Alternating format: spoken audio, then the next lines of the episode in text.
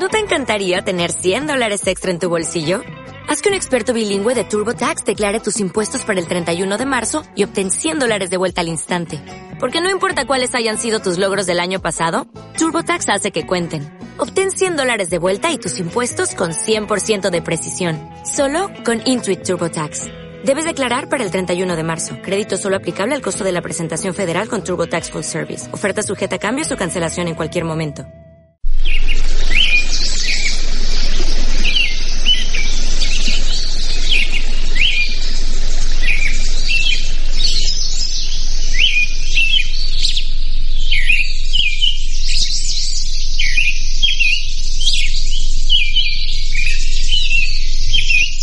Bienvenidos y bienvenidas al programa de Turismo Sostenible que realiza Travindi para Radio Viajera.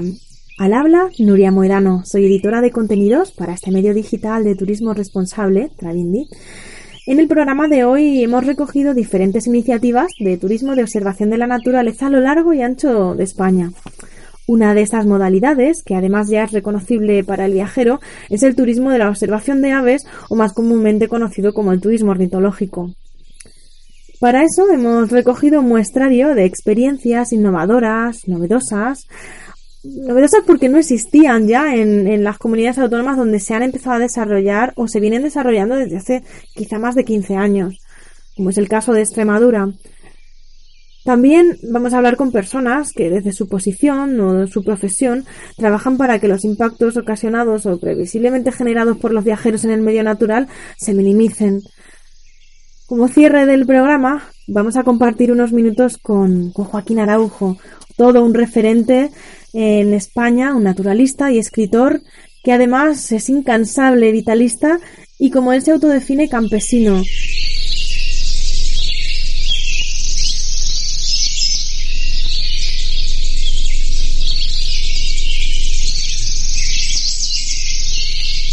Y para realizar este viaje a través de la observación de la naturaleza y su vinculación con el turismo sostenible, hemos recogido los testimonios en la Feria Internacional de Turismo Ornitológico en FIO, Extremadura, en este año 2019, y también hemos recogido algún testimonio en la primera jornada que se realiza en la provincia de Soria, en el sur de Soria, en Medinaceli, para el desarrollo del turismo ornitológico. Dicen que el turismo de naturaleza gana cada vez más, adeptos, pero también dicen que cada vez más estamos más alejados de, del contacto con la naturaleza y que en cada vez más países se recomiendan, incluso desde el sector más médico, un contacto real con la naturaleza para volver a conectar con nosotros mismos. Hablan de porcentajes, de cifras que quizás estén cercanas a la realidad o quizás no. Todavía no tenemos un sistema desarrollado de indicadores que realmente sean específicos en este sentido. Si bien sabemos que el birdwatching, como es conocido también el turismo ornitológico, eh, sigue siendo un sector en el que muchas provincias están fijando su atención en cuanto a la promoción turística. Algunos de los países que, nos miran con buenos ojos en este sentido son Reino Unido, Holanda, Alemania, que son los países también además con, con más potencial de encajar dentro de la oferta turística que ya existe en España. Porque, bueno, no podemos olvidar que este turismo ornitológico es observación de aves, pero también observación del ecosistema y también el respeto por la biodiversidad que embauca, que, que abraza a esas aves En España contamos con unas 598, casi 600 zonas de especial protección para las aves, zonas cepa, lo que supone casi un 20% de la superficie terrestre del Estado. Podemos realizar diferentes tipos de observación de aves. Todo va a depender del lugar en el que nos encontremos. Podemos estar en las marismas para observar y escuchar los sonidos, eh, comportamientos de las aves más acuáticas, pero también podemos ver aves en el interior, Podemos observar aves también en las zonas esteparias, esas aves de estepa que cada vez eh, se dejan ver menos y existen menos. Y bueno, pues También ya contamos con agencias especializadas en la organización de viajes combinados, en los que ya además de una visita con un guía especializado, te incluyen un alojamiento que además también se especializa en esta oferta de turismo ornitológico porque ofrece unos servicios más dirigidos a un cliente que necesita salir muy temprano del alojamiento para ir a observar eh, las aves que, desea eh, encontrar. Eh, también ofrece la posibilidad de tener una biblioteca adecuada de consulta especializada sobre todo pues en, en aves, en naturaleza y pues también nos encontramos con con unas comunidades autónomas que a nivel de destino están desarrollando una estrategia de turismo en la que se apoyan en prácticas más amables con, el entorno, más amables con la población y que han decidido apostar por este tipo de turismo no hoy, sino hace 15 años como es el caso de Extremadura, a la que muchas comunidades autónomas miramos con admiración y con mucho orgullo por tener en nuestra tierra a una comunidad autónoma que es pionera en el desarrollo del club de producto Birding. Y sin más, comenzamos este recorrido a lo largo y ancho de FIO.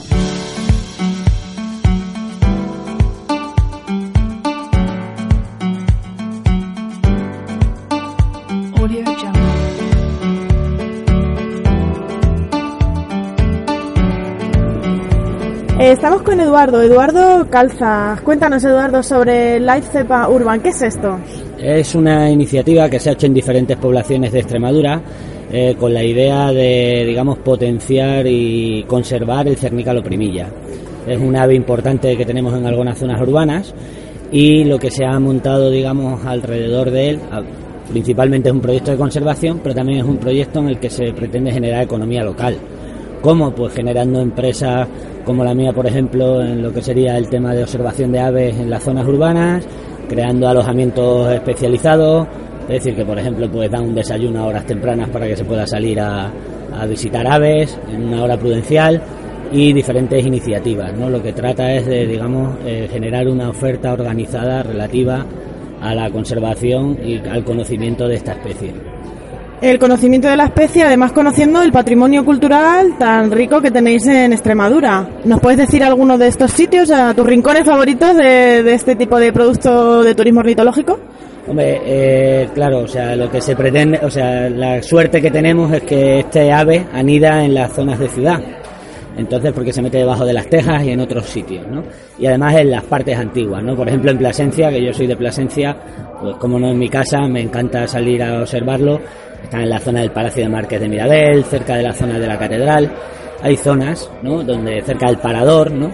Entonces, pues ya es una, un perfecto momento para aprovechar y salir y conocer los monumentos, ¿no? De hecho, hay iniciativas como hicimos en su momento y seguimos haciendo en proyectos pilotos y demás, en las que, por ejemplo, pues se hacía una ruta teatralizada por el centro urbano y además que tenía relación con las aves y además íbamos observando aves y aprendiendo sobre ellas, de las aves urbanas y como estrella, pues el cernícalo primilla. Pues muchas gracias Eduardo por acompañarnos en un programa más de Radio Viajera de Turismo Sostenible. Gracias a vosotros.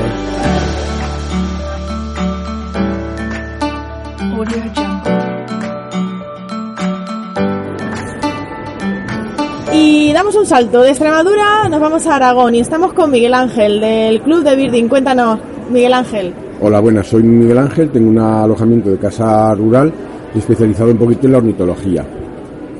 Y cuéntanos, ¿qué es esto del Club de Birding? ¿Cómo empezó esta iniciativa?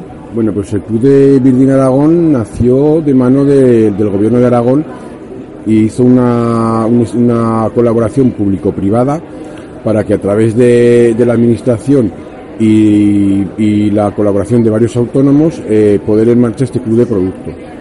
Es un, es una, es un, es una, un proyecto a, largo plazo, entonces vamos poquito a poco consolidándonos.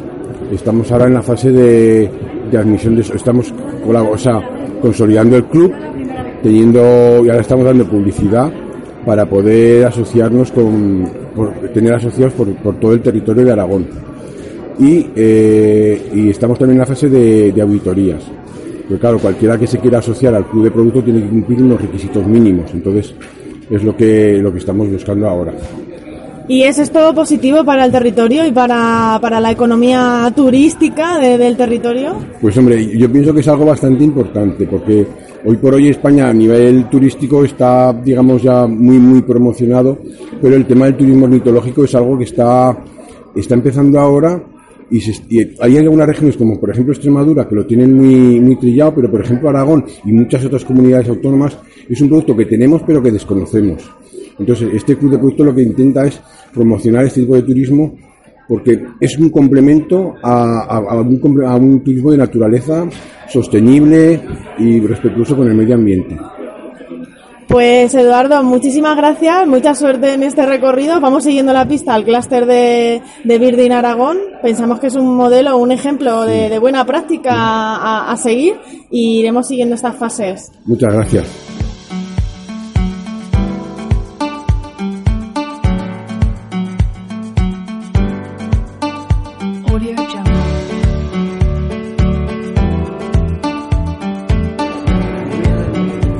Estoy de, vuelta, estoy de vuelta al paraíso. Veo aquí, ven Asturias, veo prados verdes. Eh, ¿Qué tal? ¿Cómo estáis? Estamos en FIO. Hola, buenos días, ¿qué tal? Eh, sí, yo me llamo Inmaculada, eh, estamos en FIO, estoy aquí con mi compañero Javier y venimos, bueno, pues a representación del Principado de, de Asturias. Es la primera vez que estamos en esta feria, bueno, pues dentro del ecoturismo, que es un turismo de la naturaleza que realizado de manera sostenible y respetuosa tiene un gran potencial, porque en Asturias realmente lo tenemos todo faltaba esta propuesta, ¿no? Esta oferta de, de, turismo ornitológico que ya existe, pero que quizá estaba menos visible. Sí, efectivamente. Entonces hemos venido un poco de forma experimental y en Asturias realmente lo tenemos todo porque mm, es una de las eh, listas de espacios naturales protegidos más completa de Asturias, eh, que cubre mm, especialmente una tercera parte del territorio. Tenemos siete reservas de la biosfera, un parque nacional, cinco parques naturales, seis reservas naturales parciales y eh, 39 monumentos, una reserva natural integral y todo ello pues da muchísimo juego dentro de este eh, línea de ecoturismo que se está diseñado precisamente en, la, eh, en esta feria, en lo que es la observación de, de aves y ornitología. Y una propuesta de turismo ornitológico, ¿dónde, dónde nos vamos? A ver, hay que aprovechar que Asturias mm, tiene una representación muy completa de hábitats desde la costa hasta alta montaña en un espacio mm, muy pequeño respecto a otros territorios. Entonces, ¿para qué ceñirse a uno si podemos en una jornada o dos pasar de pues zonas eh, eh algunos de nuestros grandes estuarios eh, que están eh, llenos de figuras de protección porque son realmente espacios muy singulares podemos pasar desde, por ejemplo, la ría de Villaviciosa, aprovechar el paisaje, el entorno, lo bien preparado que está para el, turismo de observación, especialmente con observatorios y una serie de especies eh, y un punto de información donde nos pueden indicar cuándo mejor, dónde mejor ver qué especies, etcétera, hasta zonas de alta montaña, pasando por cualquiera de los ecosistemas forestales que tenemos en Asturias donde hay algunos de los bosques mejor eh, conservados, tanto de Alledo, Robledal, etcétera, donde podemos eh, ver muchísimas especies representadas para que ceñirnos a una, ¿no? Bueno, pues nos quedamos con, con, esta propuesta y con esta apuesta del Principado de Asturias para, para promover eh, la conservación de, de, su hábitat y de este turismo ornitológico con Inmaculada y con Javier. Muchísimas gracias. Gracias, buenos días.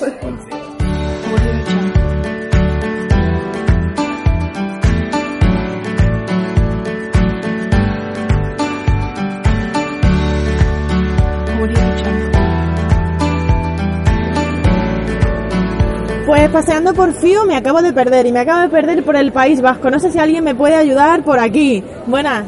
Hola, soy Javi López de Luzuriaga, del el grupo de Birding Euskadi, del de, stand de País Vasco, de la Agencia Vasca de Turismo Basquetour. Y bueno, pues estamos aquí un poco presentando sobre todo la nueva guía de turismo de naturaleza que acaba de salir este, este mismo mes en la que bueno pues se presentan un montón de, de ofertas de ecoturismo para realizar en Euskadi pues desde lugares como la Reserva de la Biosfera de Urdaibai, el Geoparque de la Costa Vasca y un montón de espacios naturales como los parques naturales, las zonas de observación Virgin Euskadi, de observación de aves, que también van desde el área de la costa hasta el interior, las lagunas de la Guardia en la Rioja Alavesa, que tenemos un rango muy muy variado también de especies y de, hábitats debido a, la, variación que hay en un, en un, recorrido muy pequeño en kilómetros desde el clima atlántico hasta la zona mediterránea de, de la Rioja Alavesa. Y bueno, aparte de eso hay más, más cosas interesantes en esta guía, como son los centros de interpretación que contamos en muchos espacios naturales de la Red Natura, lugares como el Valle de Salado, en Álava, que ahora mismo está en pleno apogeo y además están haciendo ampliaciones y restauraciones de las, de las salinas, cuenta un gran interés geológico y también etnográfico y cultural. Y bueno, sobre todo también estamos ahora también con el tema de, las zonas de observación de aves aquí en el stand. Está viniendo gente a preguntarnos pues lugares donde poder ver aves en, en Euskadi. La reserva de, la, de es un lugar muy conocido. La gente también pregunta por lugares donde ir a fotografiar también diferentes especies, como por ejemplo el pico mediano, que podemos ver en el Parque Natural de Izqui, que cuenta ya con varias empresas de, de de fotografía y aparte de eso, pues bueno, la oferta también que tenemos de gastronomía y de actividades tanto de turismo de naturaleza como culturales es muy muy amplia, desde bueno el turismo que se puede hacer en las capitales hasta otros lugares más recónditos como la montaña Alavesa, donde tenemos la vía verde del Vasco Navarro y espacios eh, singulares y vías vías amuralladas. Todo eso es lo que podemos ver por, por Euskadi. Que no que no es poco. Eh, nos encontramos quizá con, con un ejemplo de, de, un destino que está integrando toda su, su oferta de turismo vinculado a la naturaleza como una estrategia de desarrollo turístico sostenible, ¿no? que además de, de pretender que que, el turista que, venga eh, disfrute de estos espacios naturales y la observación de la fauna en libertad, pues también sea una herramienta de gestión del destino sostenible que repercuta positivamente en el, en el destino. Eso es, y bueno, la idea también es que participen como, como participamos nosotros aquí en el stand, las empresas locales, las empresas que están en, en cada rincón de, de, las zonas birding, de los espacios naturales, e intentar también que los que estamos en esa red de, empresas participemos eh, cada uno en nuestro ámbito, en nuestro territorio, unos en el Geoparque de la Costa Vasca, otros en los humedales de Salburúa, en la Rioja Alavesa, en la Montaña Alavesa, en Chingudi, en todos estos espacios, contar pues con, guías de, de, cada zona que conocen muy a fondo tanto el territorio como las especies de fauna, de flora, la gastronomía y todos los recursos que tenemos a nuestro alrededor de, nuestros vecinos, de, nuestros pueblos, para poder darlo también a, conocer. Y bueno, esta, esta guía presenta un poquito toda esa información recopilada. También aparecen eh, alojamientos que cuentan con la etiqueta ecológica europea, el Ecolabel, y empresas de, turismo de naturaleza que ofrecen sus servicios en todo el territorio de, de Euskadi. Bueno, pues tenemos una, una, oferta integrada y un destino, el País Vasco. Muchísimas gracias, Javier. Vale, agur a vosotros.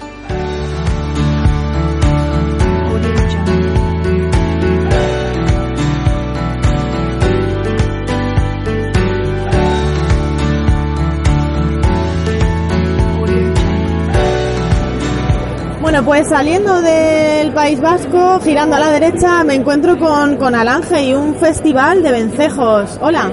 Hola, buenos días. Eh, mi nombre es Ana, eh, trabajo en la Oficina de Turismo de Alange y bueno, hemos venido por, por, segundo año consecutivo a la FIO para presentar bueno, nuestra propuesta del Festival de los Vencejos. Y cuéntanos, ¿qué es este festival?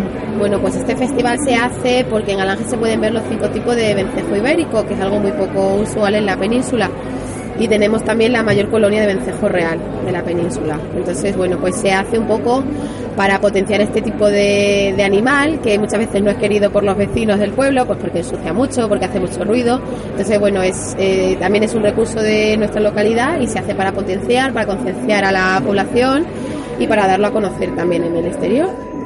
Veo que vais por la tercera edición y que la próxima, esta tercera edición, se celebra el 1 y el 2 de junio de este 2019. Eh, ¿Qué podemos esperar de este nuevo festival? ¿Qué novedades traéis? Bueno, pues la verdad que el año pasado tuvo muy buena acogida y vinieron críticos muy, muy importantes del sector.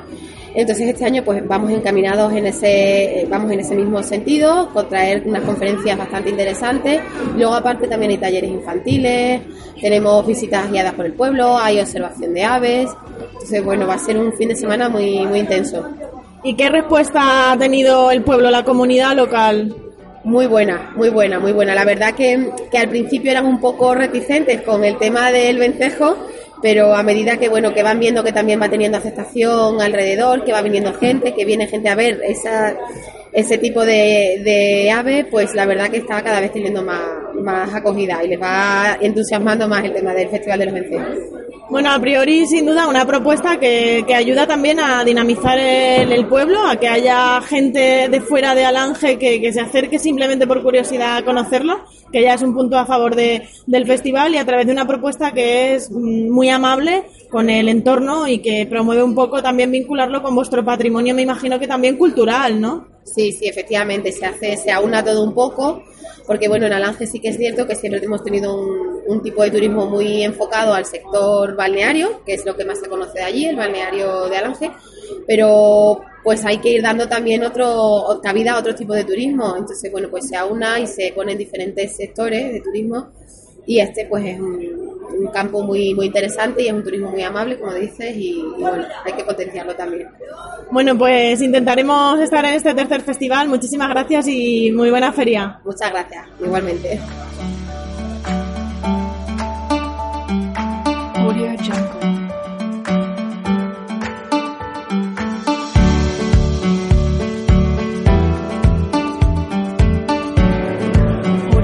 Bueno, qué bien acompañada estoy. Me vengo de, Alange y ahora estoy en un destino muy especial. Es Costa Rica, pura vida, y estoy con... Melisa Tencio, del Melissa. Instituto Costarricense de Turismo.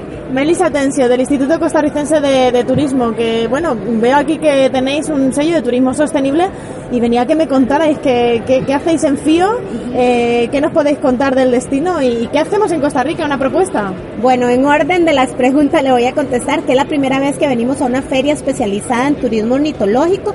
El año pasado empezamos con un movimiento para generar nuevos productos que son productos que ya se venden en Costa Rica pero que mucha gente no los conoce. Entonces empezamos a hablar del turismo ornitológico como un producto que se va a la gente específicamente a ver aves a Costa Rica, que son más de 921 especies de aves. Tenemos obviamente nuestro colibrí, que es un, un elemento diferenciador de toda América. Y también en lo importante es de lo que usted hablaba del, del certificado de sostenibilidad turística, que la, la sostenibilidad para nosotros incluye cuatro ejes o ámbitos importantes. Uno de ellos es el tema de la relación del empresariado con la comunidad. Entonces se llama CST, Certificado de Sostenibilidad Turística. Fue lanzado en los años 90 como un programa pionero de Costa Rica. Ha sido reconocido por la OMT, la Organización Mundial del Turismo, como un programa realmente diferenciador. Entonces lo que la, los empresarios hacen es se someten a una evaluación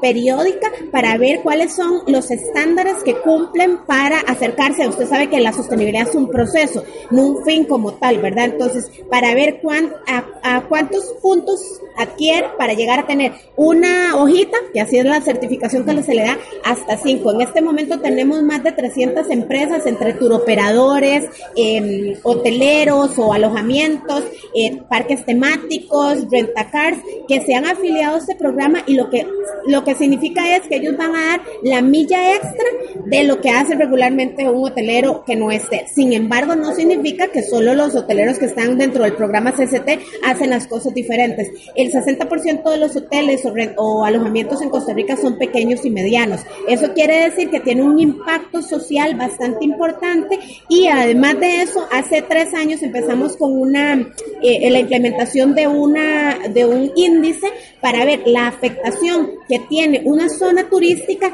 entre las entre la comunidad y hicimos una prueba con 10 y realmente nos resultó que las comunidades turísticas o las zonas turísticas son afectadas positivamente por el turismo. La gente está muy contenta con los programas porque realmente sienten la diferencia de su vida sin turismo y la vida con turismo.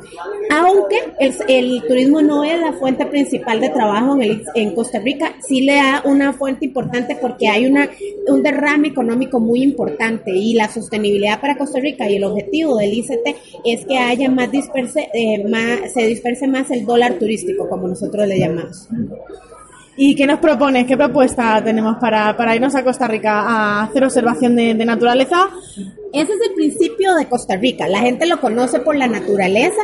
Eh, también es importante el tema de playas, pero les puedo decir que tenemos el 25% del territorio protegido por áreas naturales o parques. Entonces, además de eso, hay, un, hay una importancia reconocida de la gente del sector privado también para empezar a, a proteger el tema de la investigación en Costa Rica, la investigación científica es muy importante y obviamente el tema de un turismo responsable, de que la gente vaya y dé eh, su aporte a una comunidad que conozca las comunidades eh, de pueblos originarios o indígenas, como se les puede llamar también, que haya un involucramiento, que se conozcan, que se vengan con esa sensación del pura vida de Costa Rica, que lo vayan a descubrir a Costa Rica, porque yo se lo puedo explicar, pero puede ser que no me lo vaya a entender. Entonces es, un, es una forma de vida, eh, les podemos ofrecer también la parte cultural, la parte gastronómica, eh, una gran variedad de frutas y verduras que saben diferente en el país de el mejor café del mundo, dijo el Papa Francisco.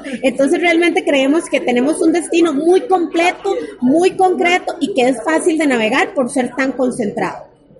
Pues muchísimas gracias, Melissa. Gracias. No, muchas gracias a ustedes por visitarnos.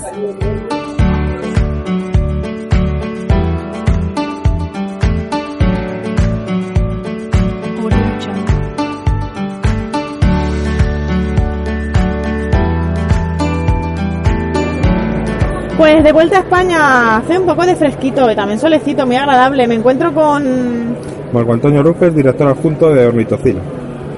Bueno, Marco, cuéntanos qué es Ornitocil y qué nos espera este 2019 en Ornitocil. ¿Dónde se celebra? Ornitocil es una feria de ornitología que se celebra en, en el Radón de Pinares, en La Cañada, en la provincia de Ávila. Y nos espera pues eh, expositores, artistas, eh, fotografía, un montón de actividades y es una buena excusa para el 17, 18 y 19 de mayo acercarse a, pasar un buen fin de semana. ¿Y qué objetivos tiene, tiene este evento?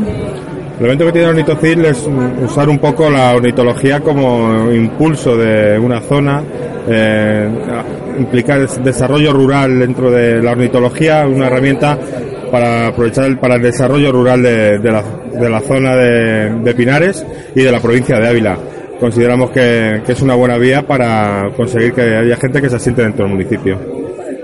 ¿Qué respuesta está teniendo Ornitocil en la población local? La verdad que la respuesta en un principio, el año anterior a la primera edición que se hizo el año pasado, eh, la gente era un poco reticente y poco a poco van viendo que, que, surgen oportunidades, que surge que la gente está visitando el municipio a raíz de que se celebró Ornitocil y sí que están viendo que, que hay una respuesta inmediata y que la gente que antes no iba al pueblo, pues ahora sí que está yendo. Pues Marco, muchísimas gracias, pero es que me, me, huele a arte por aquí y no sé qué está pasando por aquí cerca, pero tengo aquí muy cerca a... Hola, soy Nacho Sevilla. Nacho Sevilla. Eh, Nacho, cuéntanos qué, implicación tienes con, qué relación tienes con Ornitocil y cuál es tu papel dentro de, este evento. Muy bien, pues mi implicación es que esta gente, los organizadores, han confiado en mí para coordinar el área de artistas. Eh, queremos darle muchísima importancia al grupo de artistas de naturaleza y que se vean representados en la feria como en ningún sitio. Vamos a mimar, vamos a hacer exposiciones y pensamos que una manera estupenda de acercarse a la naturaleza es a través del arte. Creo que somos un colectivo muy importante. ¿Qué hace el arte con la naturaleza? ¿Qué, qué, qué vinculación tiene y qué, qué conseguimos a través del arte? Bueno, pues siempre está muy vinculado. Eh, es decir, las descripciones naturalísticas que se hacían en la antigüedad siempre estaban relacionadas con la ilustración, ¿no? Cuando no se podía hacer foto, pues todos los equipos que, todas las expediciones antiguas llevaban algún ilustrador. Posteriormente se vio que el arte y la naturaleza estaban muy ligados porque no solo indicaban o transportaban información de los seres vivos, sino que transportaban casi emociones del artista al hacerlo, ¿no? Y yo creo que emocionarse a través de, de, lo que se ve de la naturaleza es fundamental. Los artistas son el vínculo entre el aficionado, el que sabe que disfruta de algo, y la naturaleza. Sois quizá los primeros traductores de, del lenguaje de la naturaleza, ¿podríamos decirlo así? Me gusta mucho esa definición. Yo, de hecho, cuando hablamos de nosotros, hablamos de ilustradores o intérpretes de la naturaleza. Entonces yo creo que lo que has dicho es muy acertado. Estamos ahí entre medias, trasladando lo que vemos a los ojos de los demás. Pues Nacho, te dejamos creando, te dejamos dibujando y nos marchamos a nuestro próximo destino aquí en la Feria Internacional de Turismo Ornitológico. Pues muy bien, muchas gracias, un placer. Hasta pronto.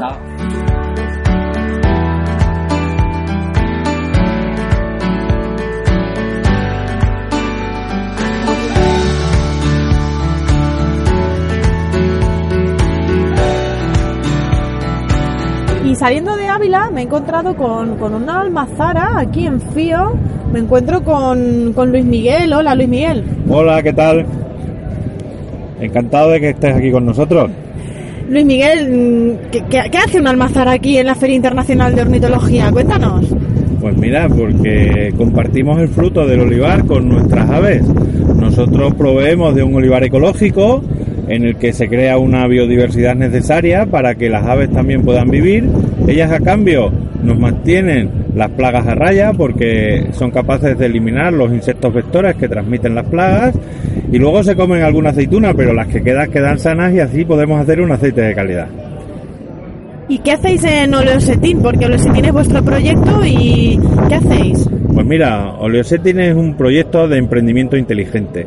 Nuestra filosofía parte en poder conservar un olivar tradicional del norte de la provincia de Cáceres, de la variedad manzanilla cacereña que se está olvidando, se está abandonando, y nosotros hemos querido ponerlo en valor. Y para ponerlo en valor, lo que hemos hecho es lo que nosotros llamamos nuestras siete cosechas del olivo. Y entonces, pues hemos preparado una serie de actividades alrededor del mundo del olivo, como es una ganadería y una agricultura ecológica y sostenible. Hemos creado una almazara en la que hemos conseguido hacer uno de los mejores aceites del mundo, reconocido internacionalmente por el Consejo Leícola Internacional. Tenemos una escuela de cata de aceite, donde además difundimos cultura del aceite, cultura de ese olivar, cultura en general de nuestro patrimonio natural, donde tenemos una oleoteca en la que podemos dar a catar y a enseñar todo el tema del aceite que hay en el mundo, unos pequeños apartamentos rurales y todo, todo, todo lo mezclamos con oleoturismo. Abrimos nuestras puertas, porque normalmente la gente abre las ventanas y al abrir la ventana no te deja entrar y solo te enseña lo que quiere ver y te lo pone detrás de la ventana. Nosotros no. Nosotros abrimos la puerta para que se penetre dentro y de verdad se pueda ver que todo lo que hacemos se corresponde con todo lo que decimos. Pues muchísimas gracias, nos encanta vuestro proyecto, estamos deseando visitaros, la verdad. Pues cuando queráis tenéis las puertas abiertas para venir a vernos. Encantado. Gracias, hasta luego. Un placer.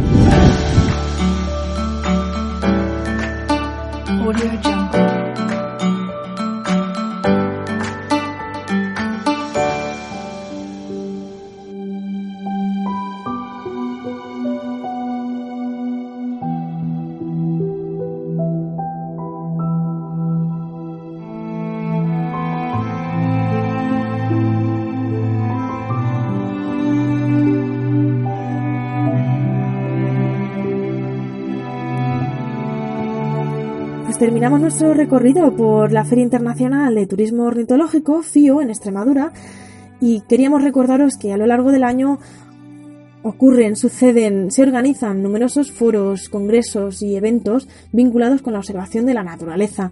No obstante, este pasado 2018, durante el mes de noviembre, fin de semana del 1 al 3 de noviembre, tuvo lugar Expotural, una feria que se ha retomado, que se celebraba en Madrid, que es una feria dedicada principalmente a la naturaleza, al clima, un tema tan obviado y tan olvidado en el sector turístico, y al turismo sostenible, en el que se enfatiza también eh, la importancia del clima y de las montañas. Aquí tuvo lugar el primer congreso de turismo ornitológico, el primer congreso nacional, el primero de estas características que se celebra en España. Se realizaron ponencias, mesas redondas a cargo de técnicos, expertos, destinos ya muy consolidados, que vinieron a contar sus experiencias, sus inquietudes y que además compartieron con los asistentes eh, algunas de las cosas que eh, quizás volverían a realizar o no, pero que sin duda teníamos que tener en cuenta en este sector, en el sector turístico. Además se realizó una salida de campo, una observación de aves en la capital, de aves urbanas y de aves esteparias fuera de la ciudad. Y bueno, pues desde aquí esperamos que este año 2019 los organizadores, Ignacio Rivero y Manuel Mainar, pues eh, pronto nos cuenten en qué va a consistir este año la segunda o el segundo Congreso de, de Nacional de Turismo Ornitológico.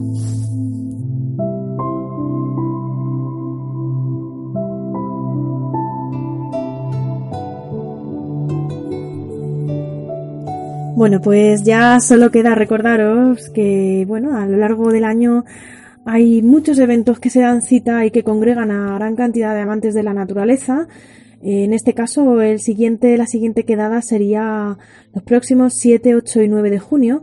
En Madrid tiene lugar la edición de la Mad Bear Fair, que se celebra como cada año coincidiendo con el fin de semana siguiente al Día Internacional del Medio Ambiente. Para los que no hayáis estado nunca en este evento, es ya la sexta edición y ya se ha consolidado como una feria de ecoturismo, una de las más importantes de, España. El pasado año contaron con unos 40.000 visitantes, un récord, la verdad, de participación y un escaparate privilegiado para aquellos que quieren transmitir su mensaje y para los que estamos interesados en la conservación y en que esta conservación y que este amor por la naturaleza eh, llegue a todas partes. No hay mejor lugar que el pleno centro de Madrid para dejar que, este mensaje llegue lo más lejos posible. Cuenta además con unos 200 expositores que estarán presentes durante estos tres días, lo que dura la, feria, unos 12.000 metros cuadrados de zonas expositivas en pleno corazón de la ciudad de, Madrid, además de concursos de fotografía, actividades a disposición de todos los participantes. Podrás también probar telescopios, mirar cámaras de fotos para inmortalizar esos momentos de la naturaleza únicos. Y en el pleno Paseo del Prado te esperamos los días 7, 8 y 9. Esperamos poder asistir para traeros de nuevo a Radio Viajera todas las novedades que encontremos del sector de la observación de la naturaleza y el turismo sostenible.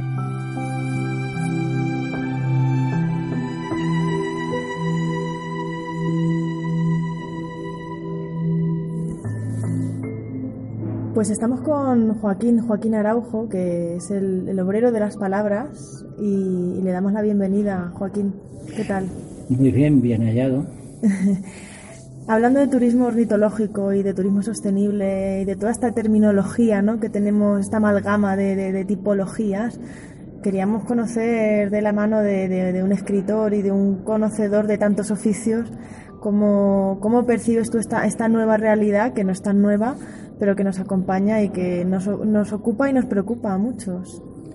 Bueno, en principio es una magnífica noticia que existan un determinado número de personas, bastante considerable, que disfrutan con la observación de las aves. Me gusta mucho más la palabra contemplación, que implica una actitud más pasiva, más relajada, pero también eh, me inquieta extraordinariamente el que aparezca la palabra turismo vinculado a cualquiera de los elementos de la naturaleza, del paisaje en general o de las actividades convencionalmente consideradas como educativas desde el punto de vista del conocimiento y la conservación de la, de la naturaleza. A mí, eh, desde luego, me, me pide, me pide mi propia sensibilidad descartar totalmente el término turismo e incorporar, incorporar el que considero más, más oportuno, porque de la misma forma que todos entendemos que un determinado tipo de encuentro con una persona que por los motivos que sean, pues pasa a ser tu amigo o pasa a ser tu pareja y es algo que es mm, extraordinariamente importante en la vida de cada de cada uno generalmente, eh, pues, pues atengámonos a ese, a ese maravilloso regalo que es la sorpresa de, poder inundar tus ojos con bandadas de grullas.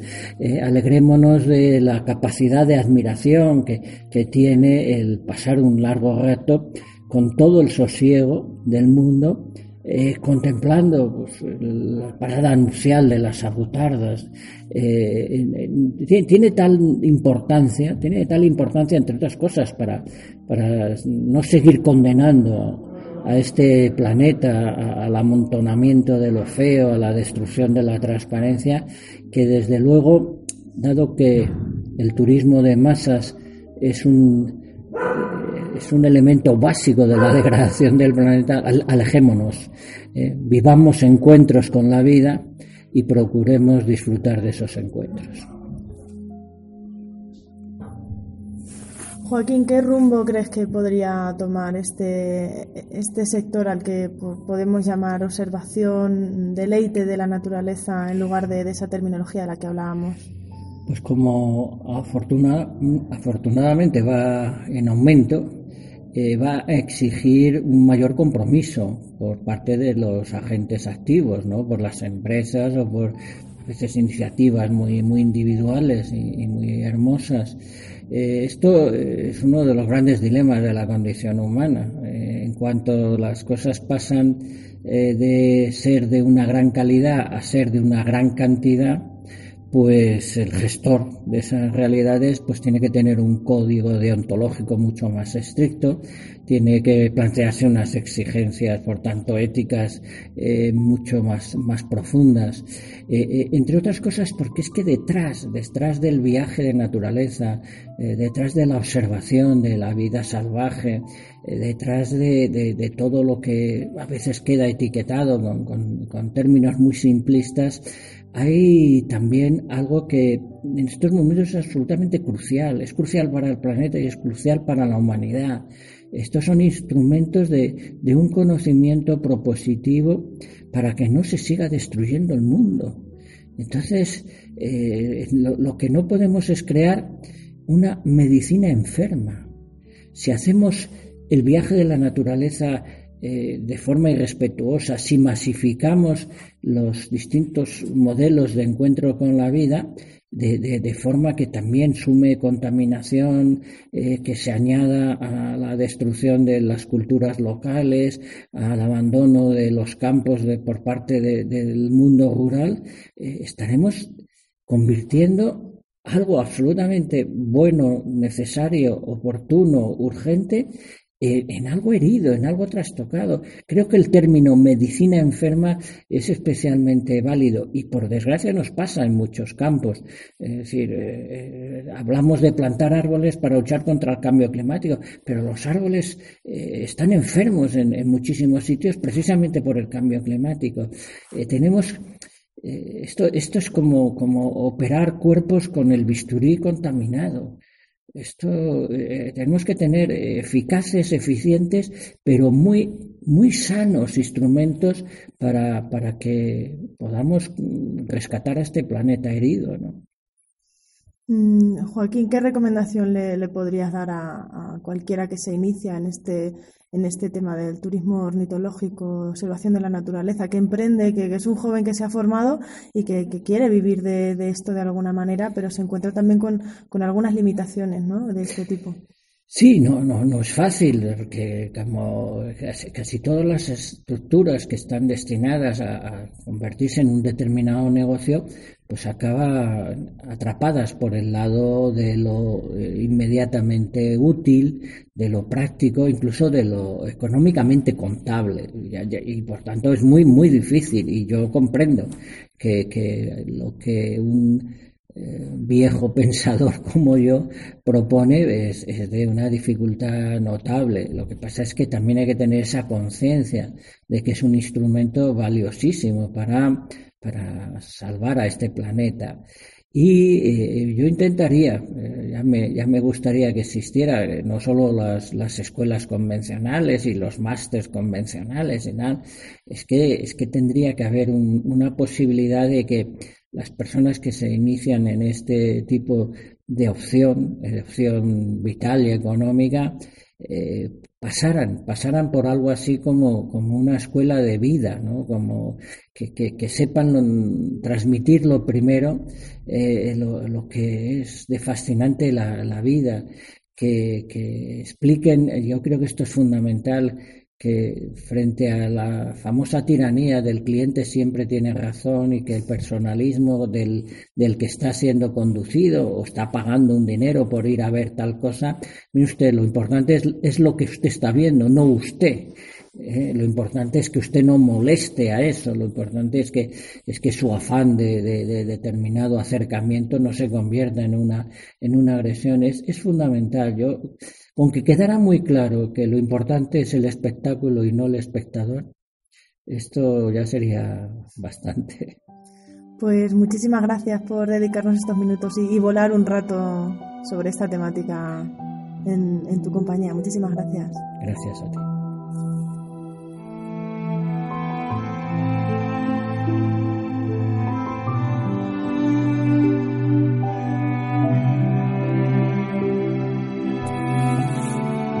Con estas bellas palabras, sobre todo sabias palabras, que se han tejido con una lana de experiencias, con una lana de conversaciones, lecturas y con una lana que da la edad también, ¿no? A lo largo de todos estos años de vivencias para, para Joaquín Araujo, nos despedimos esperando que, que hayan calado en ti y que el mensaje que intentamos transmitirte con este cierre esté claro y lo tengas en tu memoria para planificar eh, tus viajes.